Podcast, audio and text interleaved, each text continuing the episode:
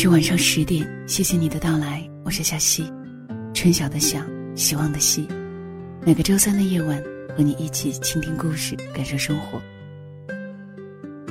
最近二零一七年度主播正在评选，喜欢小溪的好朋友也可以在主页当中来给小溪投票，每天可以投五票。做了三年的节目了，参加了三次这样的活动，也是每一次成绩都不是很好。所以，只要尽力就好了，也对得起这一年自己所做的努力，对得起所有聆听的耳朵们。今天的分享名字叫做《我的婚礼只缺少他一个人》，作者是苗怀强，豆瓣阅读作者，也算是小溪的老朋友了。以下的时间分享给你听。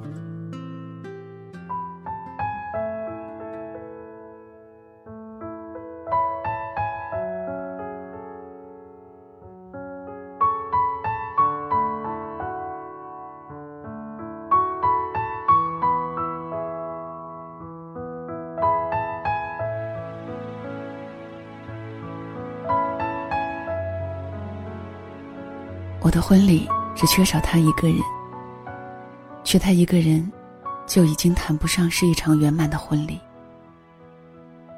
结婚的日子定下来后，我便开始一一打电话通知。老赵，哥们下周结婚了，你一定要来啊！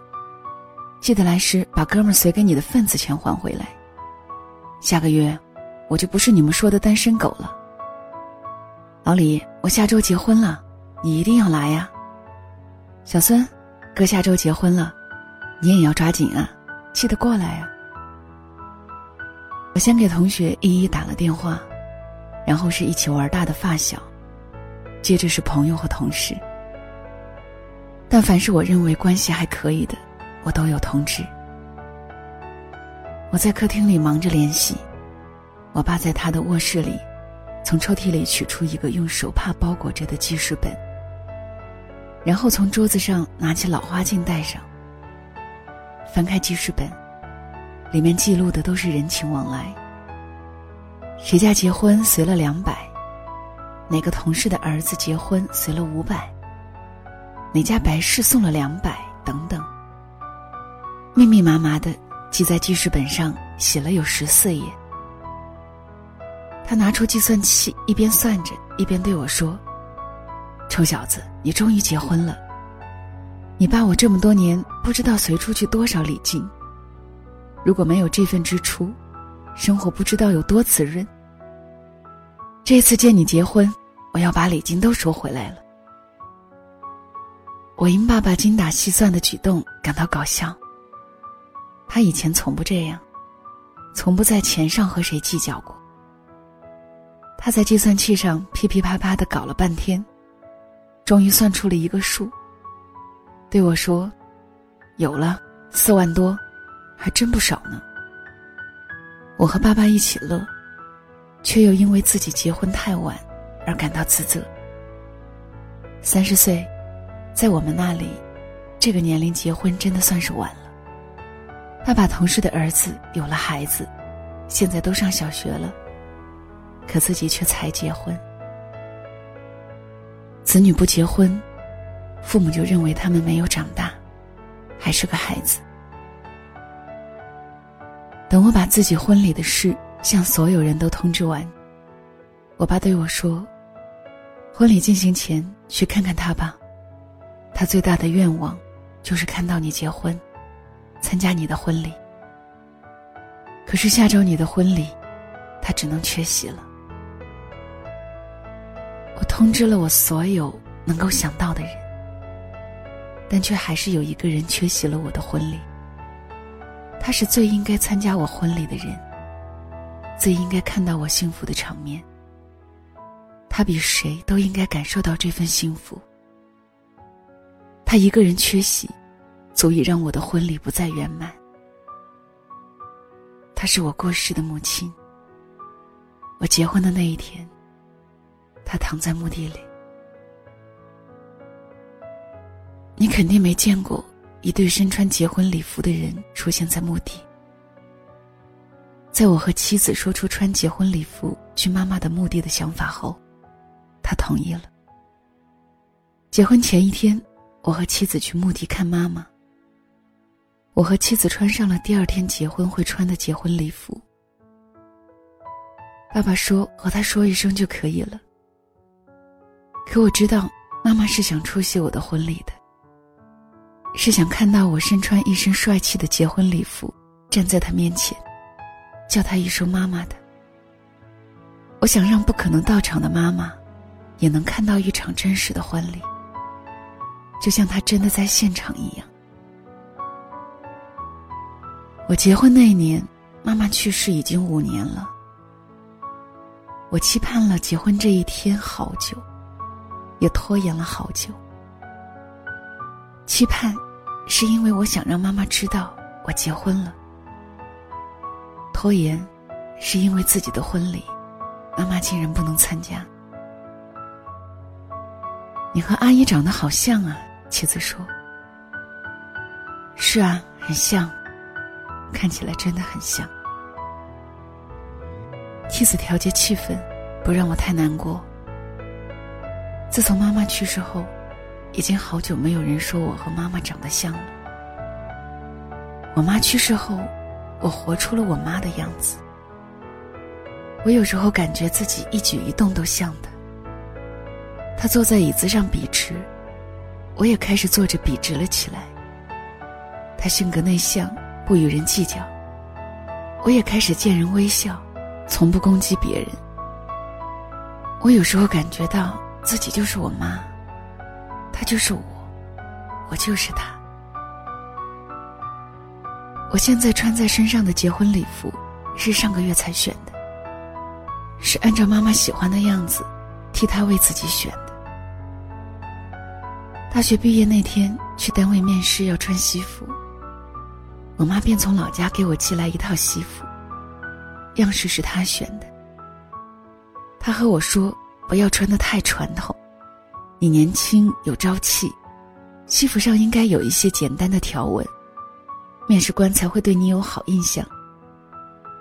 总之，你不能穿得像你爸爸那样正统，让人看了就感觉太老。人老了，有了毛病不好改造。知道为什么用人单位爱用你们应届生吗？就是因为你们好改造。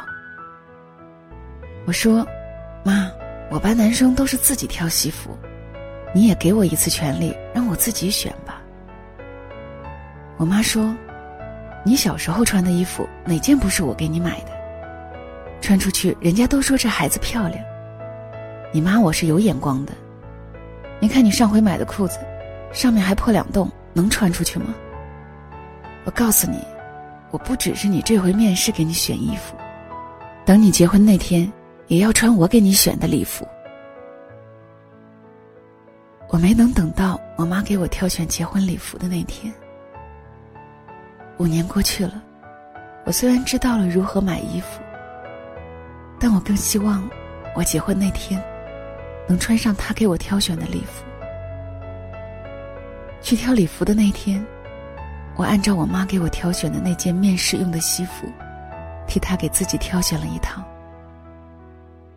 服务员把衣服递给我的那一刻，我模糊的双眼，看到了妈妈的双手。你哭了，是不是想到什么难过的事了？妻子在一旁问我，我擦干眼泪说：“我想妈妈了。我唯一在婚礼上不能缺席的人就是他，可他还是缺席了。”妻子不说话，只是静静的看着妈妈墓碑上的照片。他已经忘记了要安慰我不哭这件事。结婚那天，朋友们悉数到场。爸爸有超高的号召力，街坊四邻、亲戚朋友，但凡是我能想起的面孔，都出现在了我的婚礼现场。他们见到我的第一句话是说：“你妻子真漂亮，要好好对人家。”见到我爸爸也在场，会加上一句，说：“他妈妈没了，你一个人也算完成了任务。”终于是看到儿子结婚了。我妈去世后，我爸唯一的愿望是看到我结婚。他的任务就算是完成了，更是对我妈的交代。十点五十八分，婚礼正式开始。十点三十分，主持人要求来宾在座位上坐好，他把我叫到他身边。妻子已经在化妆间换好了衣服，准备出场。我是一个容易紧张的人，还没轮到我讲话，手心就开始出汗。时间从没有像今天这样漫长过。等妻子出现的半个小时里，我感觉像是过了一个世纪。上台前，爸爸告诉我，一会儿要坚强。可坚强本来就不是一个人原本应该有的本质。最重要的人缺席了我的婚礼。缺席了一场他一直想要看到的婚礼，我又该如何坚强？看见妻子出来的那一刻，我就哭了。她是那么的美，那么的能让我看到未来，那么的能让妈妈相信，她就是她最好的儿媳妇儿。我妈早就给我描述过她心目中的儿媳妇的形象。那是我在上大学二年级回家过暑假的时候。电影《山楂树之恋》在电影频道第一次播出。我妈从没有和我一起看过一部完整的电影，那是第一部，也是最后一部。他告诉我说，他喜欢里面的女主角，清纯又勇敢。他叮嘱我说，追求女孩子，就要像男主角那样，能为心爱的女人付出一切。自己有一块钱，也要想着心爱的女人。你做的这些都不会白白付出，因为他会在日后的生活中，从细节上回报给你。这是我妈妈的爱情观，也是他年轻的时候想要拥有的爱情。而后来，我找女朋友，何尝不是按照他的标准去找的呢？我现在的妻子。就像妈妈说的，电影里的那个女孩子，而我也成为了那个愿意为妻子付出一切的好男人。他虽然看不到他的儿媳妇，但我却让他曾经想象过的未来，都成了真实发生的事情。我从岳父的手中牵过妻子的手，走上讲台。主持人一番热场之后，轮到我发言。当我说到母亲的时候，还是情不自禁的哭了出来，不能自控。主持人赶忙圆场，抢过我手中的话筒说：“不只是你为你母亲的做法而感动，我们也被你描述的这样一位伟大的母亲而感动了。”接下来，双方父母登场。妻子对我说：“今天我们的婚礼没人缺席，所有人都来了。”我奇怪妻子怎么这么说，而其他来宾似乎都知道了答案，冲着我笑。你回头看，我转过头，看见身后站着的不是三位家长，而是四位。妈妈的一张生活照出现在了大屏幕上。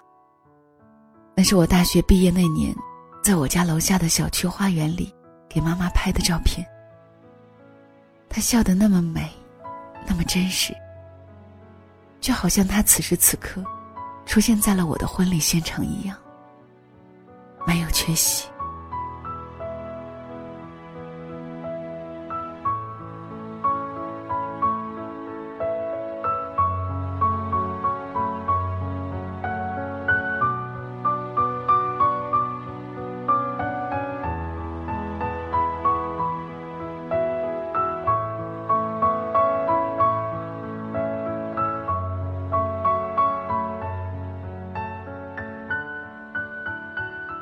是晚上十点，谢谢你的收听，我是小溪。在你的婚礼上，你最渴望谁出席？分享完这篇文章，小溪最大的感受是两个字：缺憾。真的，我们不知道我们的人生当中，会因为自己做了哪些事，或者因为发生了什么事，而让日后的日子有所缺憾。而在日后那个日子出现的时候，在那份缺憾的感觉到来的时候，心里才会无比的难过吧。为了以后减少那些缺憾，珍惜现在我们拥有的每一天的日子。好了，今天的节目就到这里。关于节目的文稿、音乐等详情，可以关注小溪的公众号“两个人一些事”。如果此刻说晚安还有些早的话，就让小溪的晚安带到你入梦的时候吧。晚安了。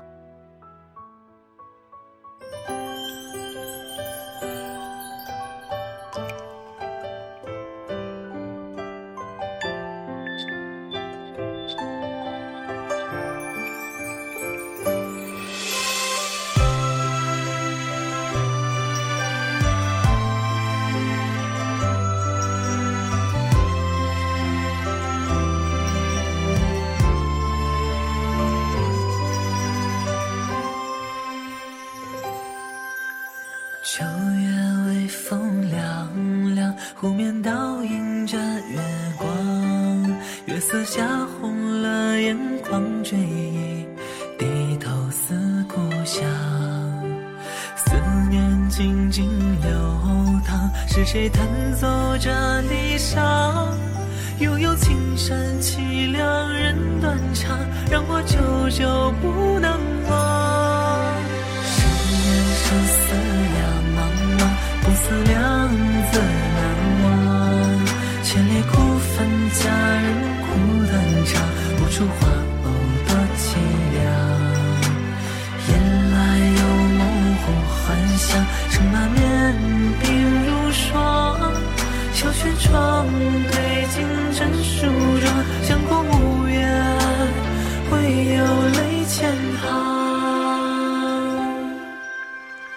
小时候。乡愁是一枚小小的邮票，我在这头，母亲在那头。